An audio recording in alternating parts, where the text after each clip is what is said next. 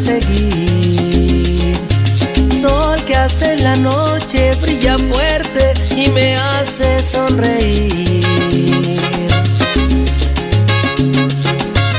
Fuente de amor y claridad es su mirada de luz. Esa luz solo puede ser Jesús.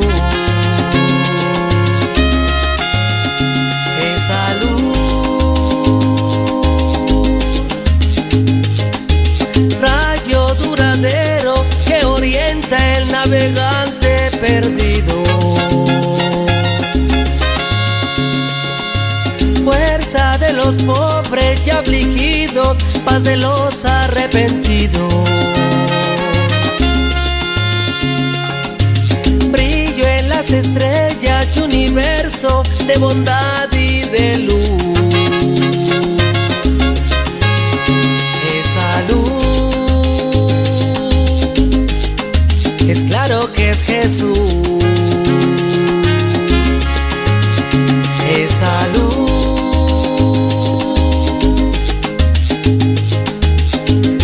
paz el camino en la vida porque eres tú la verdad y la vida lo sé. Por eso te sigo, Jesús, mi amigo. Quiero caminar de tu mano en total devoción. Mano que bendice y me perdona y calma mi corazón.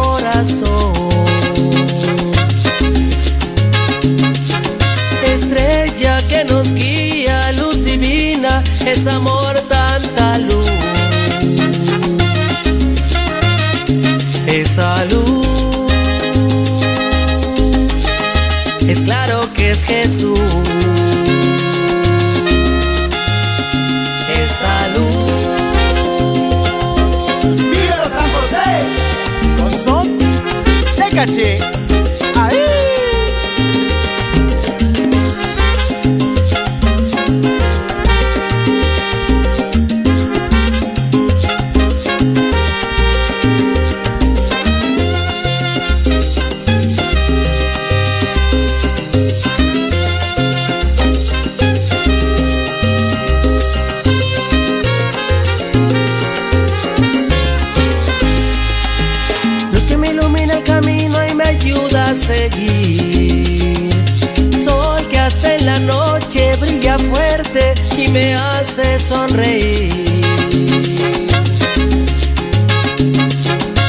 Fuente de amor y claridad es su mirada de luz.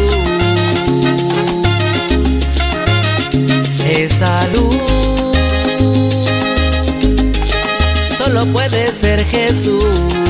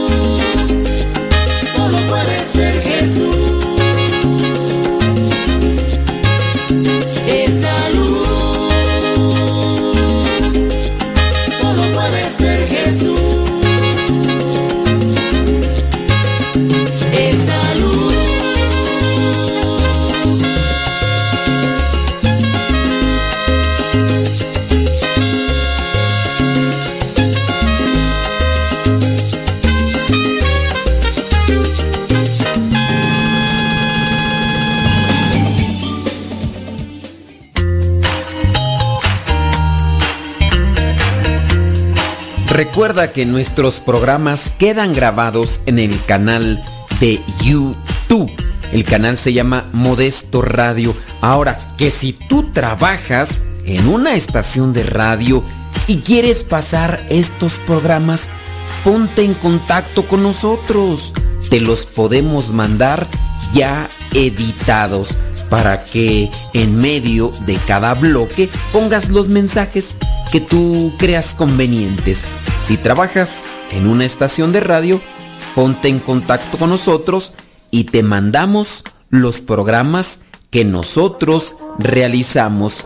Y si tú quieres escuchar programas pasados, entra al canal Modesto Radio.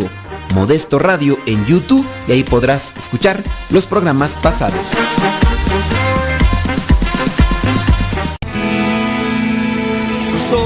De la cuadra de los buenos, de una estirpe de guerreros, de la gente del Señor.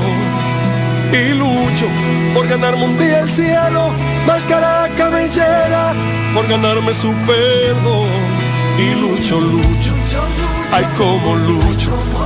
Y tanto lucho que ahora me dicen el luchador. Y lucho, lucho, ay como lucho. Y tanto lucho que ahora me dicen el luchador, el luchador.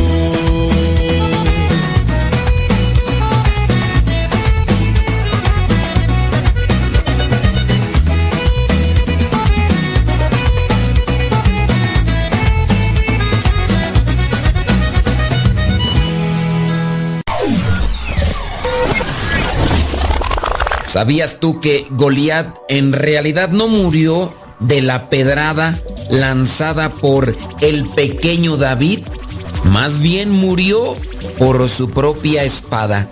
Cuando Goliat cayó al suelo, el pequeño David corrió hasta donde se encontraba, sacó la espada que tenía Goliat y con esa misma le cortó la cabeza dándole muerte.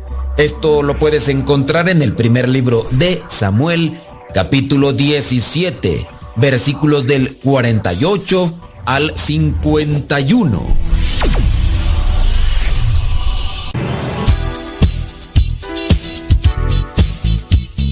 Siempre tenemos algo que compartir en nuestras redes sociales. Por eso síguenos como Modesto Lule en Instagram, en el Twitter, en YouTube, también en iTunes. Recuerda nuestras redes sociales, las más populares, Modesto Lule, y ahí nos mantenemos también en contacto.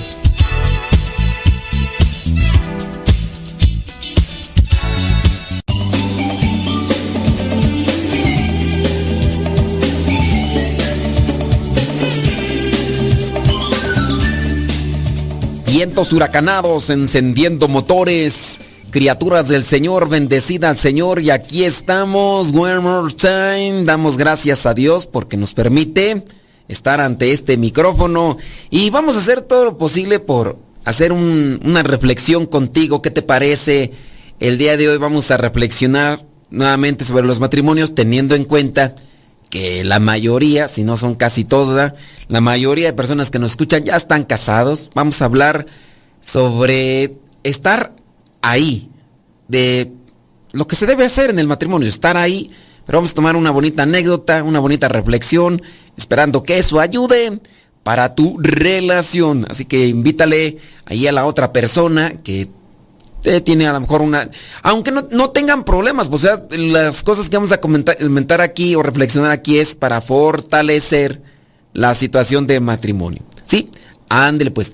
Vamos a ponernos ante la presencia de Dios en el nombre del Padre, del Hijo y del Espíritu Santo. Amén. Bendito y alabado sea, Señor, por lo que nos permite realizar día con día, por esta oportunidad que me das a mí para estar nuevamente ante el micrófono Ilumina mis pensamientos, ilumina mis ideas, ilumina mi corazón, ilumina eh, mi ser, ilumina mi alma, para que yo pueda siempre tomar las mejores decisiones con respecto a mi vida y al apostolado que siempre estoy buscando hacer. También ilumina a las personas que están ahí en su trabajo escuchándonos para que puedan recibir algo que les ayude en su situación matrimonial. Espíritu Santo, fuente de luz, ilumínanos, Espíritu Santo, fuente de luz, llénanos de tu amor. En el nombre del Padre, del Hijo y del Espíritu Santo. Amén. También recuerden que pueden hacer sus preguntas. Si tienen preguntas, Voy a tratar de hacerle, de responderles a ustedes que necesitan allí una orientación con respecto a la fe. Pero entre que son peras y son manzanas y llegan, bueno, pues matrimonio. ¿Qué es el matrimonio? Es simplemente estar ahí. Una parte importante del matrimonio es solo estar allí, apoyar siempre a tu pareja en la salud y en la enfermedad, en las buenas y en las malas. Tú mismo lo has dicho en esa oración consacratoria. Ahí es donde se lleva a cabo el sacramento del matrimonio cuando tú, junto con tu pareja, están diciendo, prometo serte fiel ahí, en ese momento, cuando tú lo estás diciendo, ahí es cuando se están casando. No es el padre, no es el diácono, no es el obispo, eres tú con tu pareja. Ustedes son los ministros. Estar ahí, en la salud, en la enfermedad, en las buenas. Dice aquí quien escribió estas ideas, dice, un día mientras manejaba por un estacionamiento de camino al doctor, observé una pareja de ancianos, caminando con cuidado y avanzando lentamente. El esposo sostenía el brazo de su esposa, mientras ella caminaba con precaución con su bastón en la mano. Su tierno cuidado por ella era evidente. Pocas parejas se ven en esta línea o de esta manera. Pareciera ser que somos distraídos, descuidados u olvidadizos. Llegué a la oficina del médico y me senté tranquilamente en la sala de espera. Yo estaba teniendo mi chequeo con el oncólogo quirúrgico que me había operado varios años antes por el cáncer de mama. Es una mujer que escribe este artículo. Esa sala de espera regularmente era un lugar triste y allí estaba una pareja de mediana edad por la preocupación marcada en sus rostros. La mujer levantó la mirada valientemente. Su marido, su marido la tomó de la mano mientras esperaban. Solía visitar a una amiga que estaba en un hogar de ancianos. Había un hombre allí, en sus 50, que se había caído y roto la espalda quedando eh, cuadripléjico. A veces veía a su mujer entrar, todavía vestida con la ropa en la que había trabajado, con la que había trabajado todo el día. Ella venía todos los días para cenar y pasar todo el tiempo posible con él. Una, una, parte importante del matrimonio es eso, estar allí, es apoyar siempre a tu pareja en la salud, en la enfermedad, en las buenas y en las malas. ¿Cómo podemos estar ahí? ¿Cómo se puede estar allí en este sacramento del matrimonio? Número uno, para poder estar ahí cuando ella o él lo necesiten. Si vas a estar allí, toma estos consejos. Sé de buen ánimo. Tu pareja quiere que alguien le anime. Tú puedes ser su mejor animador o animadora. Aliéntala, aliéntalo mantén una actitud positiva y déjale saber que eres su más grande admirador o admiradora. Entonces, para saber estar allí cuando él lo necesita, cuando ella lo necesita, se necesita tener una actitud de buen ánimo.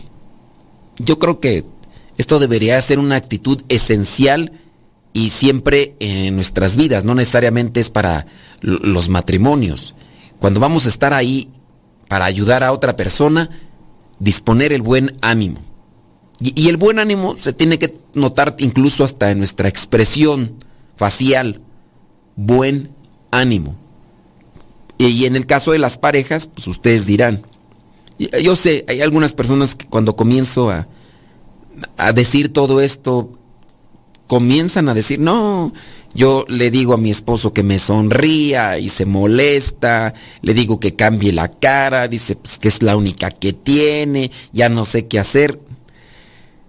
Pues a, a, veces igual con el hecho mismo de que ustedes remarquen todo lo contrario que estamos diciendo aquí, pues no se soluciona nada en su, en su relación, ¿eh? Y lamentablemente a veces desde acá uno no puede cambiar sus vidas. Son ustedes los que tienen que trabajar en ello o en su caso tienen que aceptar que, que algo, algo han hecho para tener esos resultados. O algo hicieron, o algo dejaron de hacer, o tomaron una mala decisión desde el inicio. Fue de forma apresurada, pero con el hecho de externarlo no lo van a solucionar. Aquí nosotros tratamos de presentar lo que son estas ideas o estas propuestas para ayudarse. Pero el hecho de que te estés quejando de que tú no lo tienes en tu matrimonio, de que tú careces de ello, pues por eso mismo lo estoy dando a conocer. Se tiene que trabajar a la par, pero no, es que ya con él no se puede, este es imposible. Mm, como si con el hecho de decirlo su situación mejorara y tampoco puedo decirte yo, ¿sabes qué? No, pues este ¿Qué? O sea, entonces traten de trabajar desde su parte lo que les toca, esperando que el esposo, si es que tiene esta actitud hostil eh, o amargada desde su vida, ojalá y cambie. Ojalá y cambie. Entonces, sé de buen ánimo. Anima a tu pareja, alienta a tu pareja. Tú eres quien debe de estar ahí siempre presente. Si vas a estar allí. Número dos, estate presente cuando sea importante. A veces simplemente actuamos por costumbre y no siempre pensamos en estar allí para el cónyuge. Si ella está estresada o preocupada, ve con ella. Si ella está haciendo algo importante, estate allí presente para animarla. Si tal vez solo una carrera de 5 kilómetros, pero es su carrera de 5 kilómetros, estate ahí. Pero hay que estar presente, no solamente actuar por costumbre, sino estar allí. Y que pues también eso es necesario, que ella tiene que realizar algunas cosas. A veces, por ejemplo, tiene que hacer unas compras personales. Él ya no la quiere acompañar porque para comprar un rímel para comprar algo personal. Ponle un brasier, va a comprar un brasier. No necesariamente es como tú, a lo mejor hombre, que a lo mejor quieres comprar unos choninos y ya sabes a dónde llegas, llegas a la tienda, te metes a donde está el departamento de los choninos, llegas dos, tres, lo agarras y listo. A lo mejor ella necesita una hora para escoger el color, la textura, el, de ese brasier porque lo necesita, es su ropa, es lo que necesita ya para sentirse a gusto y contenta. No, no me gusta porque para comprar una cosa y luego ni compra nada, vueltas y vueltas, pero ella necesita que estés allí. Y a lo mejor te pregunta, ¿cómo me veo con esto? Y a lo mejor tú le dices, pues te ves bien, o sea, y a lo mejor ella no se siente a gusto y necesita de alguien que esté ahí pues eres, eres su pareja, eres eh, su esposo, eres quien debe de animarla y debe de apoyarla. Entonces, estar presente cuando sea importante, cuando te diga, acompáñame, voy a comprar esto, ay, no, no tengo ganas, ay, no, pues hay que sacrificarse para que la relación sea más duradera y más sólida. Son cosas eh, pequeñas, son cosas cotidianas, pero a veces se olvida y no se está allí. Bueno, vamos a seguir con estas recomendaciones. Ahí a quien quiera trabajarlas en su vida, deja que Dios ilumine tu vida.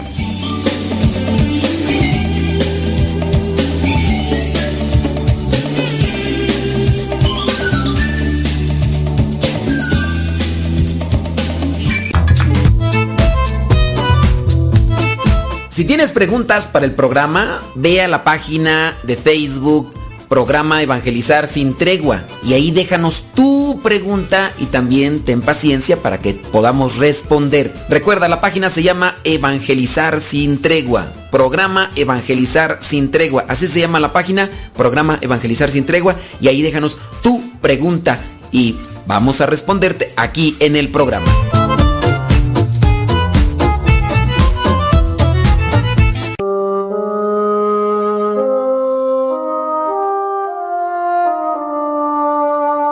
Mis ojos se han cerrado al mundo y a la vida. Mi cuerpo ya descansa. Mi piel está muy fría. Qué frío está el sepulcro que ahora es mi casa. Mis ojos se han cerrado, ya no veré el mañana. Por favor, ya no se vayan, no me dejen tan solo. Le temo a la noche, le tengo miedo a todo. En este cementerio solo hay desolación y ustedes ya no escuchan mis gritos de dolor. Mi tumba se ha cerrado, la han llenado de flores, pero yo sé que vivo ahí en sus corazones.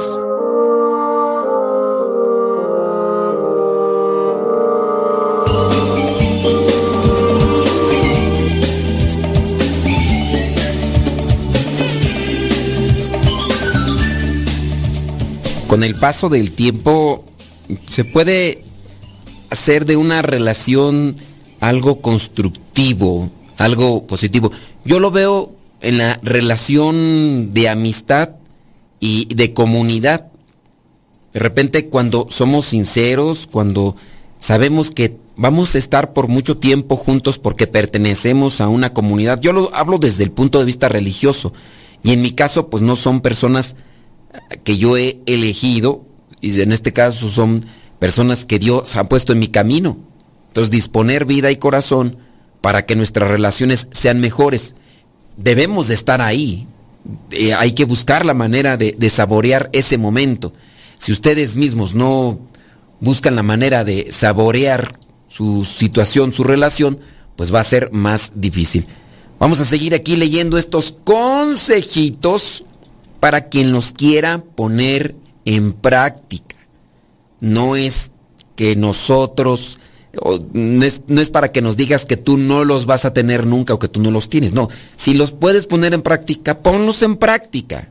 Te, te pueden servir, pero no, no, no, eso es cuando, no, ya con mi viejo no es, eso ya, ya no se puede, eso nunca será posible, eso, uy, no, eh, no, no, esos son puros sueños guajiros. Bueno, si no, no, no, no se va a mejorar nada. Yo aquí les doy unas ideas, trabajenlas, si ustedes las creen convenientes, y, y sean felices. Sean felices. Pues, ¿qué más? Cada quien toma sus decisiones, cada quien cultiva sus jardines, sus terrenos, cada quien va sembrando en la vida lo que quiere y por quejarte de tu mala cosecha, no vas a hacer que la próxima se mejore. Esto se lo digo pues por los comentarios que a veces nos llegan donde pareciera ser que hay una amargura en el corazón, hay una frustración y, y, yo desde aquí no puedo hacer nada para ayudarles. Yo desde aquí no puedo cambiarle su relación matrimonial. Yo no, o sea, no soy yo el que tengo que cambiar para que tú seas feliz, es tu esposo o es tu esposa. Son los que tienen que cambiar. A veces dicen, no, pues es que platique con esta señora para que eh, su matrimonio. Le digo, a ver, ella es la que está mal, no, es el esposo. Y luego, eh, ella está bien, pues está bien, pues ¿qué, ¿qué, más hace? A veces nomás es como que sacudir un poco para que ella trabaje en otras cuestiones. Pero si ella misma dice, no, ya lo he hecho todo, ya le he dicho y le he dicho y no quiere, y pues bueno, pues ahí ya no, ya nomás le diría yo, pues Dios te ayude y que tengas esperanza y fortaleza y, y si quieres seguir adelante en tu matrimonio, pues síguele trabajando, ¿verdad? Un día podrá ser que mires los resultados, ¿verdad? Entonces, vámonos con otro consejito, pasa tiempo con tu pareja. Ya habíamos hablado de estar presente allí y de estar de buen ánimo. Número tres, pasa tiempo con tu pareja. Estar eh, por tu cónyuge implica pasar mucho tiempo juntos. El tiempo de calidad juntos es una función de cantidad de tiempo juntos. Pueden sentarse, ya habíamos mencionado esto, sentarse tomados de la mano, eh, mirar alguna serie, alguna película, eh, puedes estar en la cocina cerca de ella mientras prepara la cena, puedes sentarte y leer un libro cerca eh, mientras él o ella lee su libro, aunque tú no lo leas, escucharlo, pero estar juntos. No, ya eso ya no, no, yo le digo a veces que se siente aquí, me dice que para qué, bueno, pues pues es donde se puede hacer esto, ¿verdad? Y con quien se puede hacer esto. Entonces, pasar tiempo juntos. A veces solamente mirando lo que ella hace o escuchando lo que él hace o hay cosas ahí. Hay que, hay que trabajarlo, hay disposición. Número cuatro, ve de todos modos. Tal vez tu pareja no te quiere molestar. Ve de todos modos. Ella puede no querer pedirte ayuda en su proyecto. Ve de todos modos.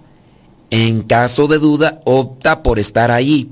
A lo mejor antes te invitaba a ciertos lugares y ahora ya no te invita. Porque a lo mejor en algún momento, sin darte cuenta, tú respondiste de una mala manera o respondiste de una forma que no era la adecuada. Y ya por eso a lo mejor no te invita, pero ella se siente sola, no se siente respaldada, no se siente acompañada. Pues sí, está casada, pero pues el esposo nada más sirve para eh, en la noche la intimidad, para, sí, es muy bueno, dice una persona por ahí, una señora dice, sí, es muy bueno, eh, puedo decir que económicamente siempre busca la manera de que no falte lo material y lo económico. Y decía la señora, pero ¿y yo? Eso decía la señora. ¿Y yo? Dice, yo necesito de alguien que, me diga, eh, que, me chulie, que, que me anime, que me abrace, que... Y no, ni siquiera una palabra bonita, ni siquiera un cariñito. Dice, es un buen esposo en lo que, en lo, en lo que a lo material se refiere, pero pues no, no hay nada. Y así podríamos decir también de las señoras, ¿no? En ocasiones las señoras tienen un problema psicológico compulsivo con respecto a la limpieza. Eso es algo que comúnmente veo yo. Algunas tienen un problema compulsivo con respecto a la limpieza y se enfocan tanto en la limpieza y ellas dicen, no, pues él, no se puede quejar, siempre tiene su comida a su tiempo, bien preparada, bien cocinada, eh, la limpieza este, está ahí siempre inmaculado, siempre está ahí. Sí, pero ella siempre con su mal genio, con su mala actitud, con su mala cara, eh, siempre quejándose, ay, uno no puede hacer nada porque luego, luego aquí ya están ensuciando, apenas uno acaba de limpiar y ya otra vez está ahí el tiradero, cuando me van a apoyar, si así como son de buenos para ensuciar, fueran de buenos para ayudarme, que aquí, que allá, pues sí, hay de los dos lados, tanto del hombre seco, seco, como ella quizá amargada, frustrada, y, y échale ahí. Entonces, ahí te, cada quien tendrá que, que revisar su situación. La importancia de estar allí, la aprendí de mis padres, dice quien escribió esto. Nunca olvidaré el día, dice que nunca olvidará en el día que su padre murió. Ella estaba sentada en la habitación con él y con su madre. Él había estado completamente inconsciente durante tres días y el momento se acercaba. Sus padres habían estado casados por más de 60 años, décadas de estar allí el uno para el otro. Mamá dice se puso cerca de su papá y le dijo, cariño, ¿puedes darme un beso por última vez? Ella le dijo a él. Un milagro ocurrió. Él sonrió y frunció los labios, así levantándolos para darle su último beso a su querida. Allí estaban juntos en esos últimos momentos de su vida Dice la que escribió el artículo, nunca olvidaré esos momentos. Esa es la esencia pura de lo que significa el matrimonio. Estar allí juntos para siempre, hasta que la muerte los separe. Y se separarán en este mundo, pero después vendrá el momento en el que se tendrán que alcanzar, porque para allá vamos todos y al rato le seguimos, o tú o yo, pero para allá vamos. Bueno, criaturas del Señor, el matrimonio está ahí. Bueno, pues espero que les haya ayudado. Simplemente estar ahí en diferentes circunstancias. Déjame ver por acá porque me están mandando un mensaje. Dice, estos temas sobre el matrimonio están buenísimos. Dice, platiqué con mi bello y abnegado esposo, válgame Dios. Dice, sobre el tema que ya había dado antes. Lástima que donde él está trabajando no agarra la señal del internet para escuchar su programa. Bueno, es que también este... Es igual, hay veces que en el trabajo no se puede escuchar bien, ¿eh? y, a lo mejor pues tú estás en tu casa, tú estás en tu casa, eh, a lo mejor te puedes disponer bien para escuchar el programa y a lo mejor él no, a lo mejor él tiene que estar con un ruidazo en las máquinas, tiene que estar por aquí, tiene que estar por allá y, Y no es lo mismo, no es lo mismo, pero algo que puedan compartir como reflexión y poner en práctica, espero que les pueda ayudar. Nos llega acá una situación, dice, tengo esta situación, espero me pueda ayudar, dice esta persona. Recuerden que también pueden mandar sus situaciones de, de vida, esperando que nosotros, por lo que comentemos, les pueda ayudar. Dice, tengo esta situación, dice, eh, casada por más de 19 años, eh, que tienen cuatro hijas, y aquí nos da las edades, incluso una de ellas pues, es de cuatro, otra de seis, otra de once y otra diecisiete. Dice, en un principio tuvimos un matrimonio violento y muy disfuncional, en un principio. Después dice, eh, tuvimos un encuentro con Dios. Dice, y después de ese encuentro con Dios, dice que se casaron por la iglesia, pero el encuentro con Dios dice que lo tuvieron, eh, pues, después de cuánto tú? Después de 14 años. Después de 14 años, porque tienen 19, después de 14 años tuvieron un encuentro con Dios y entonces eh, después se casaron. De hecho dice que tienen tres años casados por la iglesia. Nos unimos a un grupo de parejas y actualmente estamos, eh, dice que actualmente están en un grupo de oración.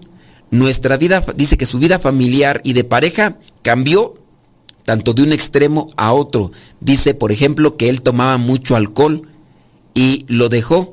Dice, era muy corajudo y enojón. Se volvió tierno y compasivo. Se volvió tierno, compasivo, comprensivo. Dice, ahora es muy amoroso conmigo.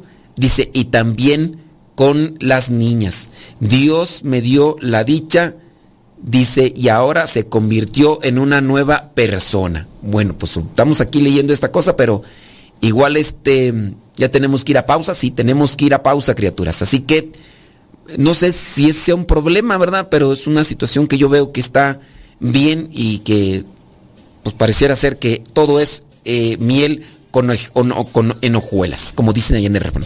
¿Tenemos que ir a pausa? Sí, vámonos una pausa y ahorita regresamos.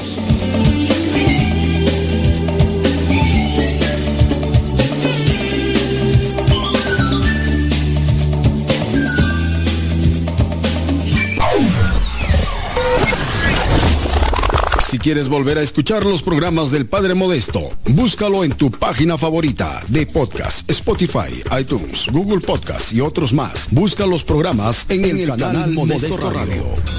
En el canal Modesto Radio.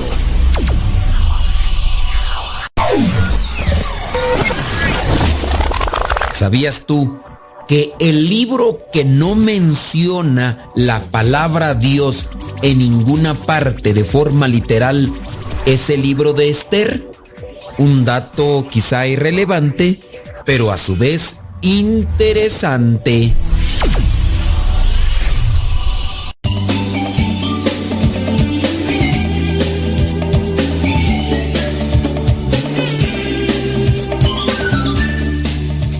Muchísimas gracias por estar allí con nosotros. Dice, por ejemplo, acá que eh, nos escuchan mientras trabajan eh, trabaja en una cafetería y ahorita en este momento anda trapeando mientras nos anda escuchando.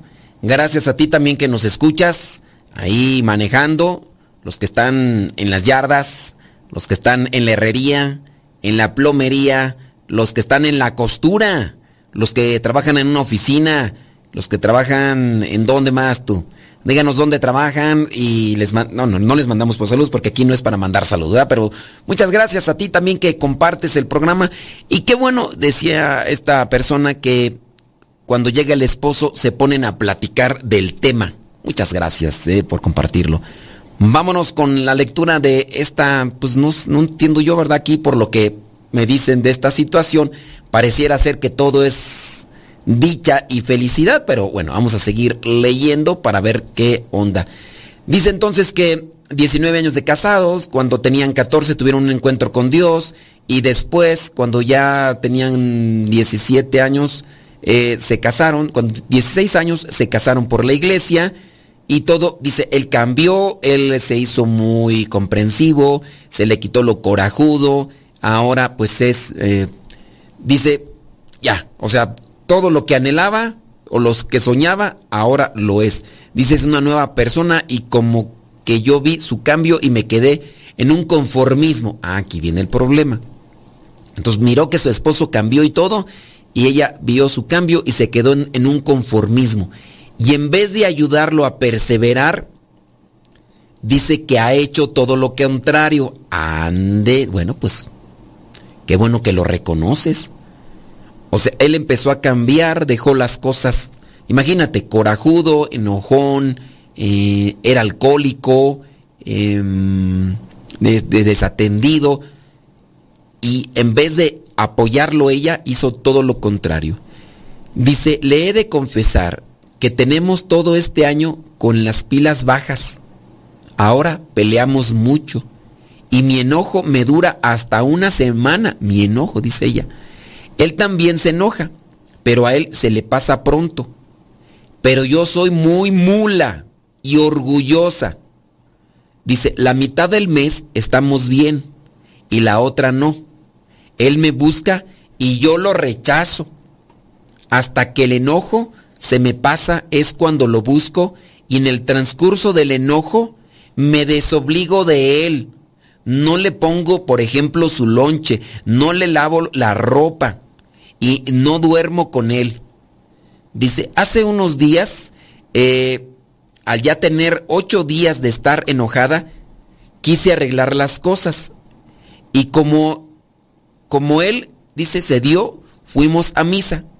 Y al regresar las niñas llegaron peleando por una cosa insignificante, por el cereal. Y él explotó y les gritó. A una la jaló y entonces yo le dije que eso no se lo iba a permitir. Entonces a mí también me dio un jalón. La de 11 años se asustó y se puso a llorar. Yo les dije, no pasa nada. Tu papá está estresado. Coman su cereal. Y yo, para no ser más grande la situación, me fui al cuarto. Él se fue detrás de mí, discutimos, me tomó de los brazos y empezamos a forcejear. Me apretó los brazos y en el calor de la discusión yo le dije, me vas a, si me vas a pegar, pégame. No va a ser la primera vez ni que nunca lo hubieras hecho. Él me arrojó a la cama y puso sus manos sobre mi cuello como queriéndolo apretar. Sentí presión y puse unos ojos de susto y me soltó. Ya otro día, al otro día, me pidió perdón. Le dije que ocupábamos ayuda y él me contestó que lo que necesitábamos era volver a Dios y volver a la oración. Pero no sé qué hacer, Padre. No sé si deba dejar pasar esta situación. ¿Cómo la vas a dejar pasar? Hace mucho tiempo que no había violencia Incluso no pensé vivirla nunca más después de lo que habíamos encontrado con Dios. Me duele por las niñas. Ellas no habían visto, porque tienen poco tiempo, tienen cuatro años, no habían visto a su papá portarse así. Por favor, oriénteme. Eh, yo necesito que mi corazón y mi mente y mi razón me dicen que no lo tengo que dejar pasar y que tengo y que tengo que separarme. Ah, que no dejes pasar eso, que tienes que separarte. Pero hay algo muy pequeño dentro de mí que dice que no, pero es algo muy pequeño. Es como un puntito dentro de mi corazón que me hace dudar y no quiero tomar una decisión de la cual me arrepienta. Después, sobre todo, por mis hijas, la más grande viene y me platica los problemas de sus amigos porque no viven juntos sus papás y dice, la más grande, gracias a Dios ustedes pudieron salvar nuestra familia. Entonces, padre, ¿qué hago? Ay, Dios mío. Mira, yo no sé aquí cuál es la raíz del problema. A lo mejor tú eres. Porque, por ejemplo, lo que señalas así a cuentagotas es que se enojan y a ti te dura el enojo mucho tiempo. Y en el enojarte mucho tiempo haces que el orgullo, la soberbia se fortalezcan más. ¿Cuáles serán los problemas que ustedes están teniendo? No lo sabemos. Eh, eh, aquí en este caso tú bien lo señalas, él explotó, empezó, quizá a lo mejor estaba estresado. ¿Por qué estaba estresado? No lo sabemos. Tú te enojas por, por, por quién sabe qué, o sea, te enojas, él se contenta rápidamente y tú ahí tardas en tu orgullo, en tu soberbia, te vas a otro cuarto a dormir, no le hablas, lo desatiendes, no le preparas su comida, no le, no le acomodas su ropa y como si fuera una cuestión de para que aprendas tú y cuando él quiere reconciliarse contigo. Yo no sé aquí cuáles sean los problemas en realidad de la relación entre ustedes. Por ejemplo, tendríamos que analizar qué, cuáles son los problemas de ustedes como tal. ¿Realmente son cosas que con el enojo las solucionan? ¿Quién es el que empieza? ¿Quién es el que pone los, los, la mayoría de elementos en su situación? Si en este caso tú dices, necesitamos ayuda, y él te dice, eh, lo que necesitamos es volver a Dios y volver a la oración. Y tú dices, pero no sé qué hacer. Estás poniendo en duda que volver a Dios y volver a la oración es la posible ayuda que tú necesitas, porque eso es lo que me transmites a mí, lo que me haces pensar en mi mal pensamiento. Tú misma reconoces que no lo has apoyado para que sea perseverante qué cosas has dejado de hacer o por ejemplo en qué situación de conformismo tú llegaste que no lo has apoyado para que él persevere. Si él te dice necesitamos volver a Dios, entonces pareciera ser que tú fuiste en parte la culpable de que se distanciaran de las cosas de Dios. Pareciera ser que entonces tú eres la culpable de eso. Y, y lo has dejado, lo has abandonado. Volverse a Dios no necesaria y únicamente tiene que ser el hacer oración. Porque a veces pareciera ser que así se, se, toma, ¿no? Ah, vamos a hacer pura oración y ya. No. Volver a Dios también se necesita escuchar pláticas, ir a retiros. Hace poco platicaba por ahí con una señora, la cual estaba yo invitando a su hermano para participar de un, de un retiro de matrimonio. Su hermano no está casado, pero el retiro de matrimonios les ayuda a las parejas y algunas de las parejas que han participado en estos retiros con el tiempo incluso se han comprometido sacramentalmente. De hecho, hay una de ellas que, incluso ya no solamente participa en recibirlo, sino también en, la organización. Y hace poquito vinieron porque me iban a dar ya la invitación para, para el matrimonio, para lo que vendría a ser la misa, que, pues, que se van a casar. Yo les digo, pero ustedes son los que organizan o están ahí dentro de este grupo de organizadores que no estaban casados. Dice, no, no estamos casados, dice, pero ya nos vamos a casar. Y ya tiene sus hijas grandes y todo. Bueno, para decirles pues que eh, volverse a Dios también implica participar en los eventos, participar en pláticas, en retiros. Volverse a Dios implica leer libros, escuchar este tipo de pláticas que traen elementos que ayudan a reflexionar, buscar qué es lo que tenemos que hacer con nuestra vida para acercarnos principalmente más a Dios. Y al acercarme más a Dios me puedo acercar a los demás.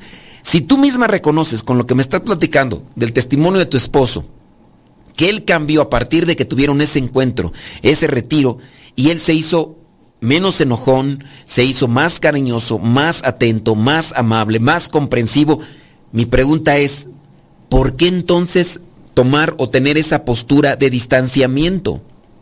¿Por qué no retomar la propuesta o por qué no sí aceptar la propuesta que te está planteando tu esposo de hacer más oración, de volverse más a Dios?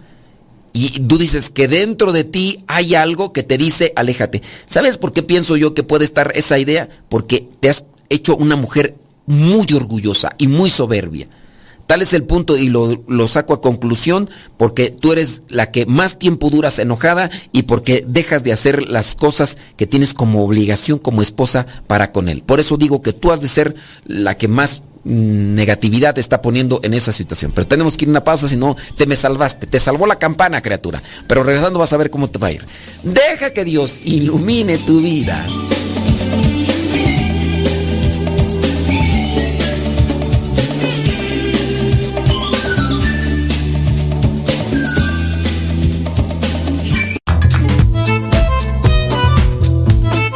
Si tienes preguntas para el programa, ve a la página de Facebook programa Evangelizar sin tregua y ahí déjanos tu pregunta y también ten paciencia para que podamos responder. Recuerda, la página se llama Evangelizar sin tregua. Programa Evangelizar sin tregua. Así se llama la página, programa Evangelizar sin tregua y ahí déjanos tu pregunta y vamos a responderte aquí en el programa.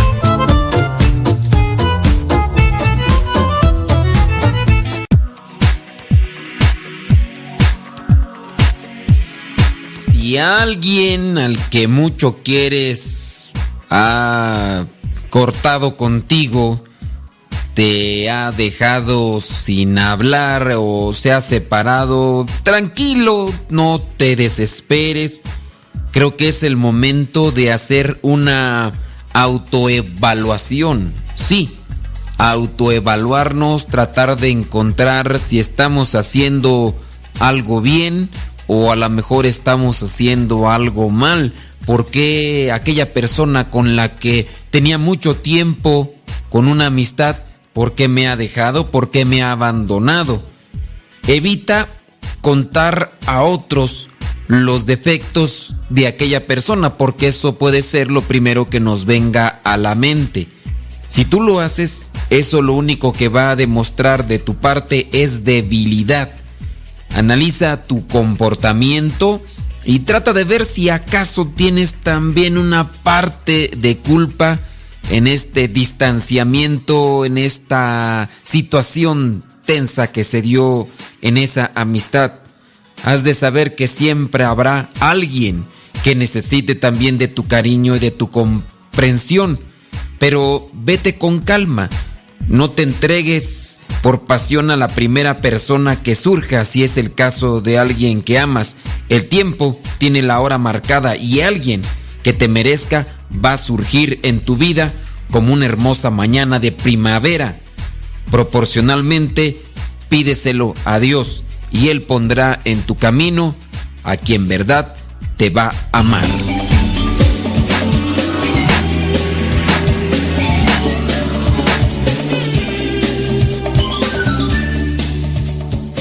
Hombre, pues no, no, ya no vamos a decirle mucho a esta señora, pero hay veces, ¿verdad?, que los sentimientos manipulan y controlan y pues yo espero que igual reconozca esta señora que tiene la mayor parte de culpa. No puedo decir así a ciencia cierta que tiene toda la parte de la culpa, pero eh, mm, el orgullo y la soberbia nos hacen tropezar en estos errores que tenemos de relación con los demás. Y ojalá, pues bueno, ya no le vamos a decir más a esta señora porque si no, ¿para qué quieres? Si de por sí dicen que soy bien enojón yo, ¡uh! ¿para qué quieres? Mejor vamos a, a, seguir con el programa y a ver, vámonos a otro cuestionamiento que nos mandan por aquí. Mándenos sus preguntas con relación a la fe, sus situaciones de familiares y bueno, en la medida de lo posible vamos a dar una línea o una pauta para poderles ayudar. Dice... Eh, ok, déjame ver, aquí no le entiendo. Dice... Bla, bla, bla, bla, bla, bla. Dice, recurro a la confesión porque ahora entiendo que Dios es misericordioso. Me he acercado más a Él y me atemoriza el día que me llame a su presencia. ¿Por qué te atemoriza? ¿No deberías de tener miedo? No deberías de tener miedo porque solamente Judas tuvo miedo. Sí, solamente Judas Iscariote tuvo miedo, así que no dejen. no temas porque solamente Judas tuvo miedo, así que sí, no. Y luego porque eh, tienes miedo al, al día que te llame a tu presencia. Pues ¿por qué? ¿Por qué? A ver, ya, el día que sea. Uno ya debe estar con el equipaje listo. Lo que se hizo, se pudo hacer bien. ¿Por qué tener... A ver, ¿te domina el miedo? ¿Te domina el miedo? Dice, así no va el dicho. Así yo lo hago. Yo hago los dichos. Yo hago, abran la que lleva lumbre, no los vaya a salpicar. Ahora es cuando chile verde le has de dar sabor al caldo. Y abran la que lleva lumbre. Y atáscate, Matías, que no es de todos los días. Ay, papá, que tus hijos vuelan. Ay, papaya de Celaya, yo hago los dichos. ¿Qué? Es, mi programa. Yo aquí hago los dichos como yo quiero. este. Que dice que. Que le atemorice el día que le llame a su presencia. Dice, y yo no esté completamente preparada. ¿Cuándo vas a estar preparada? El día que tú piensas que estás preparada, la soberbia te ha cegado. Dice, pero cada voy, eh, cada que voy estoy, cada que voy dispuesta a confesar hasta el más pequeño, pequeño pecado venial que cometo. Miren, también no hay, no hay que ser escrupulosos. Eso es exageración. Los pecados veniales uno puede hacer que, que, que Dios los perdone. Por ya eso lo hemos dicho muchas, pero muchas veces. Hay oraciones que nos sirven para que los pecados veniales queden perdonados. No necesariamente hay que decir todos los pecados veniales en la confesión. También no seas escrupulosa. ¿eh? Tengo, dice completamente hasta el más pequeño que cometo. Siento que el sacerdote está apurado. Hoy precisamente tenía esa necesidad de limpiar mi interior por completo. Pero el sacerdote me dijo, recuerde que hay más personas esperando confesión. Ahí es donde yo entro. Dices tú que confiesas hasta el más pequeño de los pecados. Miren, si ustedes fueran de manera preparada, concreta, a confesarse, el sacerdote no les tendría que decir eso. Pero muchas de las veces ustedes no están realmente preparando su confesión. Si ustedes fueran, Padre, confiésome de que hice esto, esto, esto, esto y esto. Y listo. Ya. Ahora, que si eres padre, pero no sé si me puede dar un consejo ante esta situación. Ahí es otra cosa. Ahí es otra cosa. Prepárense bien. Ya hemos hablado muchas veces sobre el sacramento de la confesión. Ya hemos hablado muchas veces sobre eh, cómo prepararse, qué decir en la confesión. Si ya nos escucha regularmente, ya deberías de saber estas cosas que, donde les digo, no hay que confesar pensamientos, no hay que confesar eh, chismes de vecindario, de familia. Hay veces que pues están interesantes los chismes porque son de personas que conocemos, pero pues hay veces que ni les conozco. Entonces, ay, que, el esposo esto, que el hijo esto, que la nuera esto, que la comadre, que la mamá, que el hermano, que el primo que me hicieron esto y que yo me siento así porque yo no sé por qué pasó. De veras hay personas que de repente caen en, eh, en, el fastidio. Y es que, fíjese que ay, la confesión no es para ir a desahogarte como tal. Hay personas que a veces no saben ni contar sus problemas y de verdad uno, es, aburrición estarles escuchando. Pero el sacramento de la confesión no es para eso.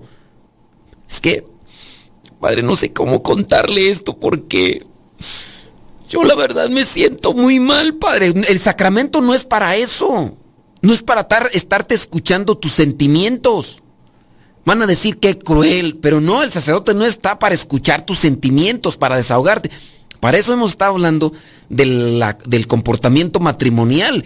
Tu matrimonio es para eso. Es que fíjese, padre, que desde hace muy, mucho tiempo mi vida han estado pasando muchas cosas de las cuales no sé.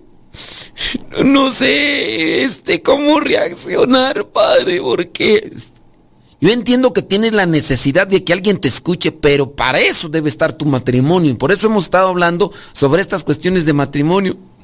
Y padre, porque fíjese que el otro día eh, yo, yo andaba de buen ánimo, padre. Yo andaba de buen ánimo y este y de repente, padre, pues uno, no sabe qué pensar ya, uno no sabe si, si lo quieren y, si la aprecian porque... Pues uno sin deberla ni temerla, padre. Eso no tiene que estarse diciendo en el sacramento de la confesión por el amor de Dios. Y por también por cuidado del sacerdote que tiene que estar escuchando esas cosas. A ver. El sacramento no es para eso. Y por eso algunos sacerdotes, yo he sido lo más prudente y lo más em, comprensivo posible con muchas personas que me han llegado con esa postura. De veras, yo he tratado de, pero por lo menos a unas tres por ahí sí les he tenido que cortar el carrete, pero estoy hablando que esto sucedió después de media hora. Y, y al mirar pues también la necesidad de otras personas que querían confesarse. Y mm, he sido prudente y caritativo y comprensivo porque sugiero a mi mal pensar que esas personas tienen un problema psicológico, el cual necesita atención. Y como necesita atención, el hecho que yo actúe bruscamente con alguien que ellos consideran tienen, eh, tiene el deber de escucharles, aunque es de mala manera, ¿verdad? porque son, para eso no estamos. Entonces yo al actuar bruscamente puedo también llevar a una situación de, de, de, dolor y de quebranto en el corazón de esta persona. Y por eso me he detenido, pero no es para eso la confesión. No es para eso. Y también tú ahí, hasta el más, hasta el más pequeño, pequeño, pequeño, pequeño pecado venial que cometo. Hay pecados, los pecados veniales, distingan primero los pecados veniales, los pecados graves, los pecados mortales. Dice, eh, que el sacerdote le dijo, recuerde que hay más personas esperando la confesión. Y dice esta persona, esas palabras, Padre, realmente me dolieron y me desilusionaron. Te estoy diciendo, te estoy diciendo. Me pregunto, si voy ante el Santísimo Sacramento y ahí a solas con Él y ante su presencia me confieso, aún mis pecados, ¿me es válido? No, no te es válido. El sacramento de la confesión no es válido en si tú confiesas tus pecados ante el Santísimo. Lo que tienes que hacer es aprender a hacer una buena confesión. Y ya hemos hecho programas aquí completos sobre cómo hacer una buena confesión. Una buena confesión. Confiese los pecados que haya dicho, de pensamiento, palabra, obra y también los de omisión. Analice bien su vida, qué cosas malas ha hecho, en referencia a Dios, qué cosas malas ha hecho en referencia a su cuerpo, a su persona, y hablando de los pensamientos, y qué cosas malas ha hecho en relación a los demás. Analícelo y apúntele. Fui hipócrita, fui mentirosa, fui ratera, fui embustera, fui chismosa, fui argüendera. Padre, me confieso de que fui argüendera. Padre, me confieso de que fui chismosa. Padre, me confieso de que fui lujuriosa. Hice estas. No, no esas. No, no diga las. Bueno, sí tiene que decir las cosas. No describa cómo las hizo. Eh, soy lujuriosa, padre. Hice esto, el otro, aquello. Y listo, calisto. Ya, ping pong y arribotota y órale. Next. Ya que si quiere un consejo ante una situación, mire, ahorita no, ¿qué le parece? Eh, lo hacemos esto ya para que se confiese bien.